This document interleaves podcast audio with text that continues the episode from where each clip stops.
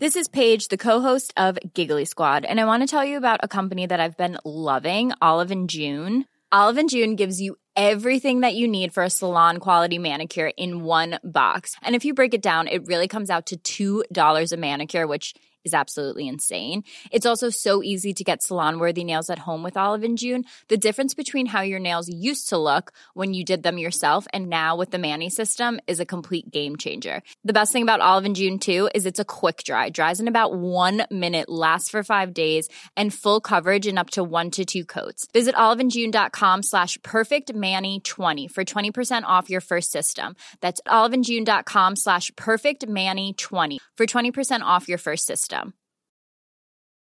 Want flexibility? Take yoga. Want flexibility with your health insurance? Check out United Healthcare Insurance Plans. Underwritten by Golden Rule Insurance Company, they offer flexible, budget friendly medical, dental, and vision coverage that may be right for you. More at uh1.com.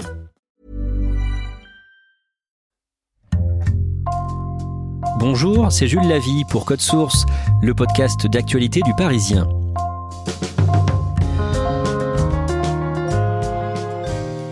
Eddie de revient avec un nouvel album sorti le 26 mars, intitulé À tous les bâtards. Son premier, Cure, s'était vendu il y a trois ans à 300 000 exemplaires.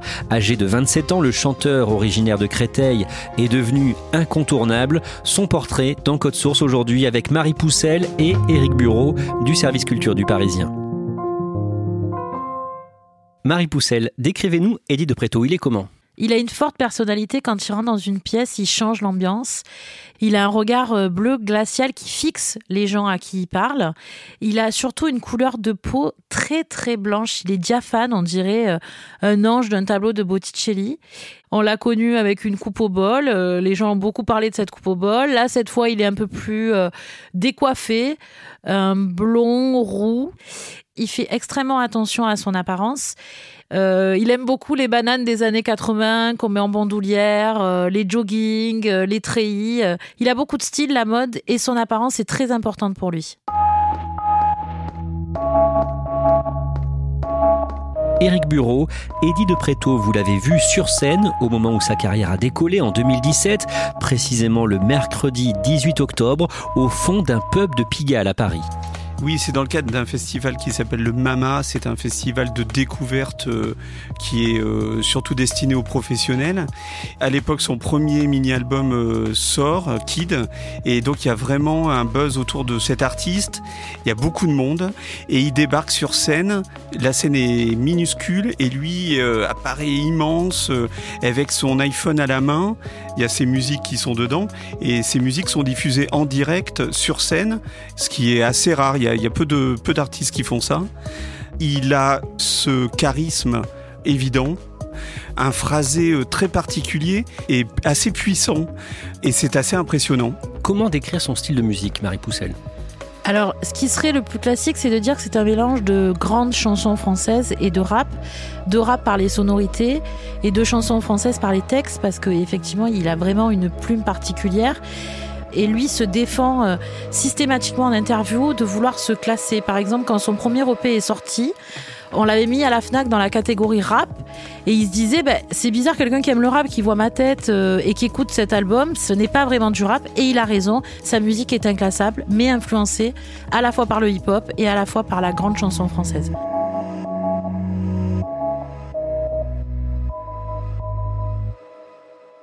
Éric Bureau, Marie Poussel, vous allez nous raconter le parcours d'Eddie de Préto. Il est né le 2 mai 1993 à Créteil, dans le Val-de-Marne. Où est-ce qu'il grandit précisément? Il grandit dans la cité Kennedy, dans le Val-de-Marne. Son papa est chauffeur routier et sa maman est administrative dans un laboratoire. Ils vont se quitter quand euh, il aura à peine 7 ans. Il va rester avec sa maman.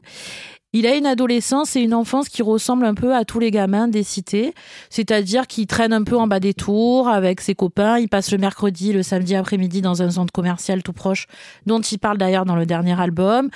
Il aura un peu plus de mal à rester en contact avec son papa. Qu'est-ce qu'il écoute quand il est enfant ou jeune ado? Beaucoup, beaucoup de rap. Il a une petite formule que j'aime beaucoup. Il dit c'était la BO de ma vie. D'autant plus quand on vient du Val-de-Marne. C'est vraiment un berceau du rap francilien, euh, le Val-de-Marne. C'est là où a grandi Kerry James, le groupe 113, Roth. Donc il y a une culture rap tout le temps. Donc il est biberonné à aussi évidemment les grandes figures de l'époque, Diams, Booba. Et à la maison, c'est la grande chanson française. C'est du Barbara, c'est du Brel, c'est du Brassens que sa maman lui biberonne. Très jeune, il est attiré par la lumière et le monde du spectacle. Tout de suite, euh, c'est vraiment le but de sa vie. Quand il est tout petit, il dit euh, Qu'est-ce que tu veux faire plus tard? Je veux être une star. À 4 ans, il faisait déjà euh, des spectacles et il passait sa vie à chanter, à danser. Le week-end, il organisait des spectacles avec ses voisins. Donc tous les voisins venaient dans l'appartement c'était la télécommande de la télé qui servait de micro. Pour le coup, c'était pas du tout du rap, lui, c'est pas ça qu'il faisait. Il faisait les Spice Girls et il apprenait par cœur les medleys de la Star Academy. C'est encore euh, une culture télévisuelle euh, de ce qu'il voyait à la télé. Sa tante aussi, euh, qui l'appelle Rose Tati, a une grande influence sur lui à l'époque.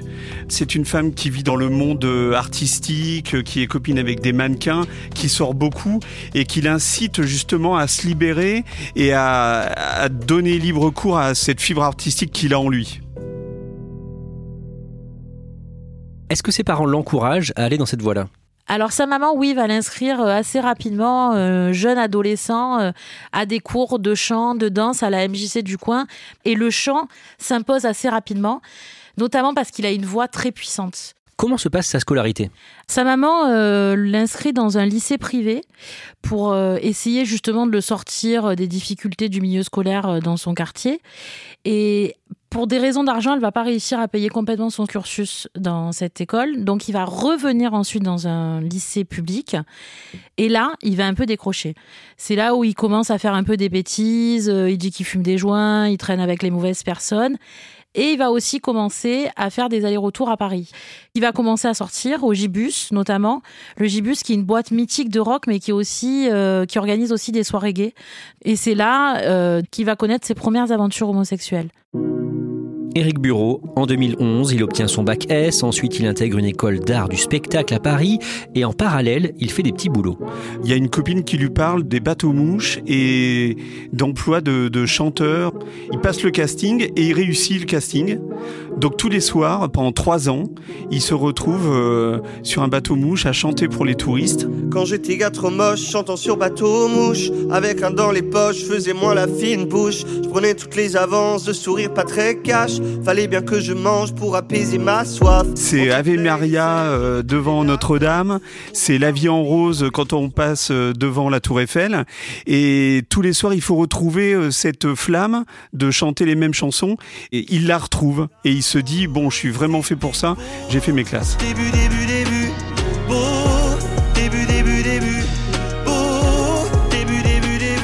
Eddie de Préto écrit ses propres chansons, il chante dans des bars, des cabarets, des petites salles. L'un de ses concerts va marquer un tournant le 23 février 2016. Ce soir-là, il se produit au Trois Baudets avec ses potes. Il réussit à remplir la salle et il réussit à ameuter les producteurs, les éditeurs, les gros labels. Ils prennent une grosse claque et le lendemain, ils l'invitent à venir dans leur bureau pour leur proposer un deal, alors que lui n'a rien sorti. Il décide de ne pas prendre de pseudo. Pourquoi? C'est un artiste qui a toujours décidé d'être frontal avec son public et dans son écriture, il parle à la première personne. Il est assez impudique dans ce qu'il raconte et donc pour lui, il était hors de question de ne pas garder son prénom et son nom de famille.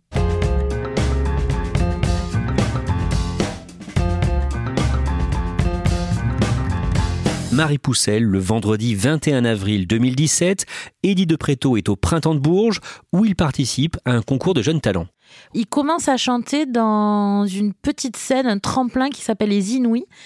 Alors c'est petit par euh, le nom, mais par contre c'est extrêmement suivi par euh, les professionnels. Et il gagne ce concours. faut savoir que ce concours est très très réputé. Christine and the Queens l'a gagné auparavant, Feu Chatterton, Jade Sherrill. Donc ça a une très bonne réputation et ça a beaucoup d'effets auprès des professionnels, notamment les patrons des festivals qui font un peu leurs courses pour euh, caler leur programmation de l'été qui arrivera un an encore après. Et donc, euh, forcément, ça a un effet boule de neige. Il y avait déjà un petit buzz avant, mais les Inuits lui donnent un vrai coup de pouce. Quelques mois plus tard, en octobre 2017, Eric Bureau, il sort quelques titres qui marchent très bien et qui ont très bonne presse. D'abord, Kid. Tu seras viril, mon kid, je ne veux voir aucune larme glisser sur cette gueule héroïque et ce corps tout sculpté pour atteindre des sommets fantastiques que seule une rêverie pourrait surpasser. Tu seras viril, mon kid. C'est une chanson euh, très forte qui interroge la virilité, la masculinité. Son père euh, lui dit euh, Tu seras viril, mon kid. Et lui euh, refuse ça. D'ailleurs, le refrain dit virilité abusive, il le répète souvent. Dans le clip, il se présente justement torse nu, un peu chétif, dans son petit jean, pas très musclé. Tu seras viril, mon kid. Tu tiendras dans tes mains l'héritage iconique d'Apollon.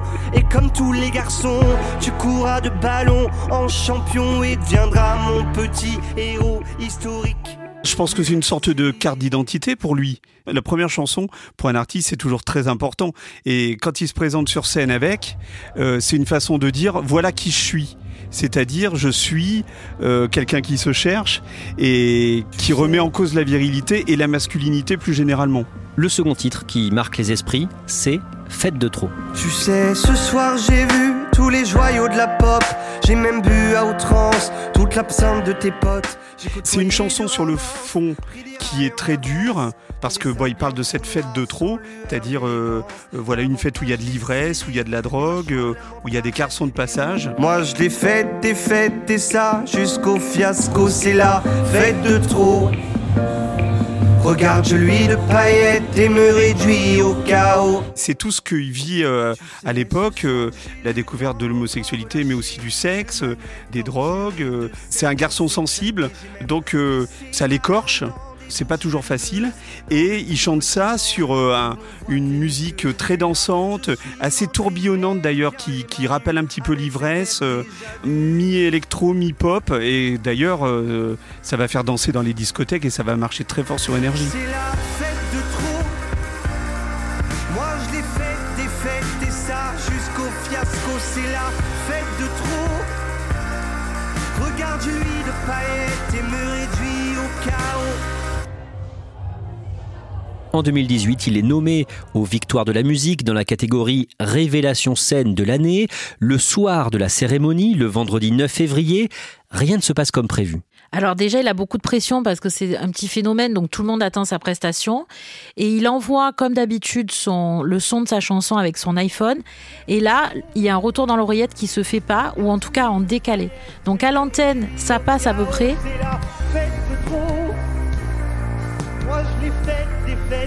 Mais pour lui, c'est un fiasco complet parce que euh, il est complètement décalé, il se perd. C'est quelques minutes où il doit tenir sur scène avec un retour qui est mauvais. Comme c'est quelqu'un de très rigoureux, pour lui, c'est un fiasco. Et son premier album, Cure, sort le 2 mars. Marie Poussel, vous le rencontrez à ce moment-là au siège du Parisien, à Paris, où il doit se produire. Alors à la rédaction du Parisien, euh, le service loisirs pendant un moment avait organisé des lives à l'intérieur des locaux qui étaient filmés et rediffusés sur, notamment sur les réseaux sociaux du journal. Et là, le jour est particulier, c'est le jour J, l'album sort. Il est comment euh, sur scène? Il est comme un taureau dans une arène, il va chercher le spectateur un à un, sachant que les lives aux Parisiens, c'était jamais euh, très facile parce qu'il y avait une proximité avec le public, il y a euh, un peu de lumière, euh, c'est pas une ambiance de concert, il est 14h, donc c'est toujours un peu compliqué pour les artistes d'aller les chercher. Penses-tu que je suis responsable Penses-tu que tu sors du tas? Penses-tu mais pour qui tu te prends? Tu crois ça, t'es juste insultant. Et lui, en fait, ça le challenge. il va chercher les uns après les autres les personnes en les fixant du regard, c'est assez impressionnant. On se rend compte encore de la force de ces textes.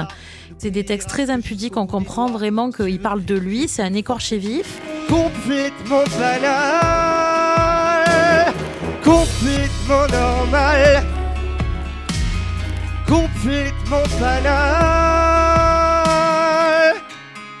Tout de suite, quand le live se termine, il traîne pas, avec les gens, il fait pas de photos et tout ça parce qu'on sent qu'il a vraiment, euh, c'est une espèce de décharge, il se vide de ces quelques minutes de live et il part tout de suite dans les bureaux et là je commence une interview avec lui. Il a très peur ce jour-là. Il vient de lâcher son bébé, son premier album, mais euh, il est déjà très connu parce qu'avec Fête de Trop, ça a beaucoup tourné sur des radios généralistes et donc il a peur d'être un effet de mode. Il a beaucoup travaillé depuis qu'il a 4 ans. Il, il met toute son énergie pour devenir une star et là il se dit c'est le moment mais est-ce que les gens vont pas se lasser? Est-ce qu'on m'a pas déjà trop vu alors que mon album n'est même pas sorti? Il pense déjà au coup d'après. Et le coup d'après, c'est la tournée qui arrive et qui est déjà quasiment complète. Éric Bureau, finalement, comment est accueilli son album Cure? Mais Très bien parce qu'en fait, il va en vendre 300 000. Et 300 000, ça dépasse euh, le seul public euh, gay, parisien, euh, branché, qu'il pensait être son public. C'est un succès populaire. Et ça, ça l'étonne beaucoup et ça le rassure.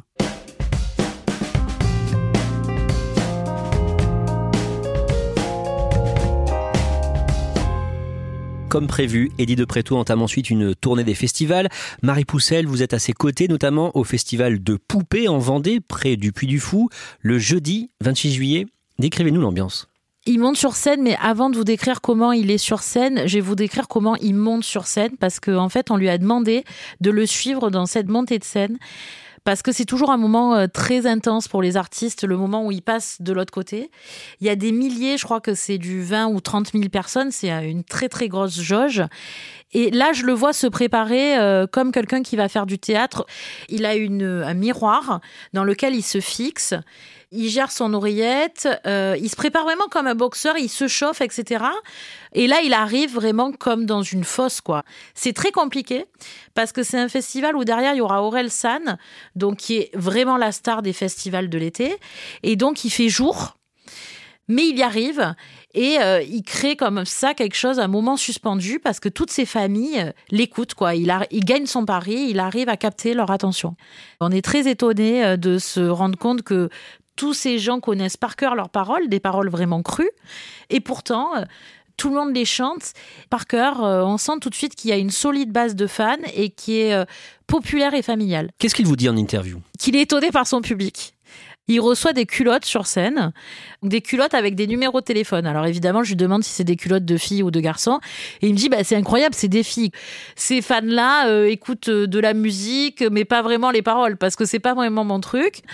On rigole beaucoup de ça. Et il me dit, euh, cet été, j'ai l'impression que je suis Vianney. Alors je dis, mais pourquoi tu dis ça? Il dit, parce que ça y est, je suis dans la peau d'un artiste mainstream, populaire. Il fait 27 festivals. C'est un des artistes qui est le plus bouqué dans les festivals. Et franchement, il boit du petit lait. Il dit qu'il ne veut pas être réduit à l'étiquette du chanteur gay ou porte-drapeau des personnes homosexuelles, c'est ça? Il s'en défend. Je pense que c'est prétentieux de, pouvoir euh, euh, dire je suis le représentant LGBT et euh, j'aime pas trop cette image-là. Il s'en défend parce que pour lui, euh, la cause homosexuelle n'en est pas vraiment une dans le sens où il parle de tolérance, en fait, de vivre ensemble. Il dit que lui, il se présente souvent comme un freak, c'est-à-dire en anglais, quelqu'un qui est à côté de la plaque, pas vraiment euh, comme les autres, mais qu'on soit homosexuel ou qu'on ait une autre différence, pour lui, c'est la même chose. Lui, il dit juste qu'il faut s'accepter et finalement, ces concerts où il déplace des milliers de personnes, ça lui donne raison et ça le rassure un peu sur euh, ce vivre ensemble dont il veut parler, mais sans surtout pas être porte-parole de quoi que ce soit. En 2019, Éric Bureau, il est nommé à trois reprises aux Victoires de la musique. La cérémonie a lieu le 8 février. Comment ça se passe? Il est nommé trois fois, dont euh, les deux catégories reines euh, de l'artiste de l'année et de l'album de l'année et il n'en gagne aucune. Je le croise euh, en repartant et je le sens vraiment très déçu. Il me dira que effectivement, il avait quand même un sérieux espoir d'en remporter au moins une. Sur le coup, en tout cas, ça le blesse.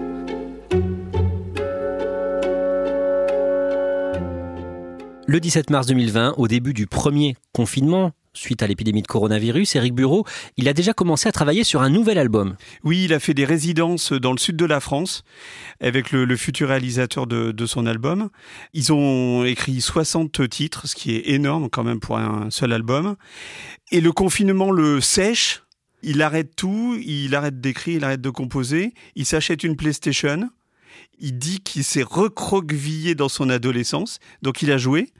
Il s'y est remis l'été dernier pendant quatre mois euh, dans un studio parisien entre les productions, l'enregistrement, 24 euh, heures sur 24. Une grosse période où il a rajouté d'ailleurs euh, sur ses textes de l'urgence, me dit-il, de l'urgence qu'il a puisé dans ce confinement qu'il a mal vécu. Et ce nouvel album, À tous les bâtards, sort le vendredi 26 mars. Éric Bureau, vous le rencontrez à cette occasion dans le studio parisien où il a enregistré. Racontez-nous un petit peu cette interview. C'est un studio qui est assez, assez chouette parce qu'on a l'impression d'être dans une espèce d'appartement. C'est très cosy, c'est très chaleureux. Il est euh, apaisé, je trouve, plus décontracté que la première fois que je l'avais rencontré à l'époque du premier album. C'est pas forcément plus de confiance en lui, mais en tout cas, c'est que là, il sait qui il est. Parfaitement, je ne serai jamais comme car j'ai rien fait comme tu m'as dit. Mais tu vois, je souris aussi. Parfaitement, je ne serai jamais assez. À tous les bâtards, ce titre-là dit bien ce qu'il a dans la tête. C'est-à-dire que euh, aujourd'hui, il s'adresse aux frics, les gens différents. Faites de votre différence une force. Et lui, on le sent même plus fort. On le sent euh, même dans sa carrure. On le sent plus costaud, euh, plus sûr de lui. Il est comment cet album? Il est génial. Sur le premier album, on va dire que c'était une grosse claque, mais parce qu'il avait un style qui nous avait emballé. Mais sur la longueur, il y avait des choses un peu moins intéressantes parce que il avait enregistré très vite, parce qu'il fallait faire vite à l'époque de, des premières victoires de la musique, il fallait vite l'enregistrer, et donc euh, voilà, il avait moins pris son temps. Cette fois, il a pris son temps. D'abord, je pense qu'il y a plus de tubes que sur le premier. Et je trouve aussi qu'il y a des nouvelles sonorités qu'on n'avait pas. Euh, Soul, par exemple, qu'on n'avait pas entendu sur le premier album. Son écriture s'est affinée. Elle est toujours aussi percutante, mais on va dire plus fine.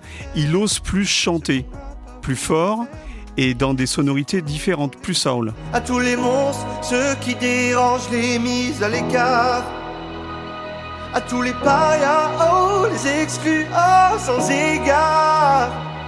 À tous les seuls, ceux dans leur chambre, toujours dans le noir. Free.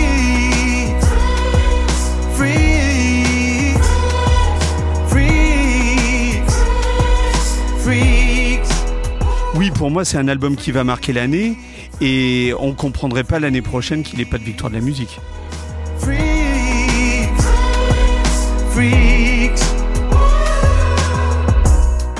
Merci à Marie Poussel et Éric Bureau. Cet épisode a été produit par Thibault Lambert, Marion Botorel et Mathias Pengili. Réalisation Jules Cro.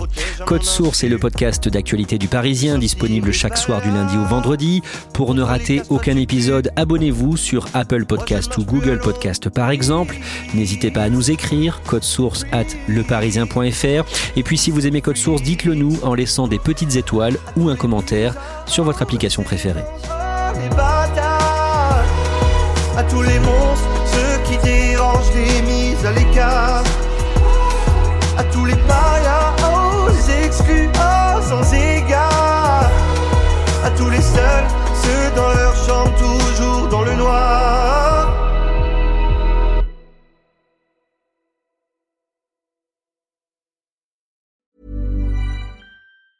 A lot can happen in three years, like a chatbot may be your new best friend But what won't change? Needing health insurance. United Healthcare Tri Term Medical Plans, underwritten by Golden Rule Insurance Company, offer flexible, budget friendly coverage that lasts nearly three years in some states. Learn more at uh1.com.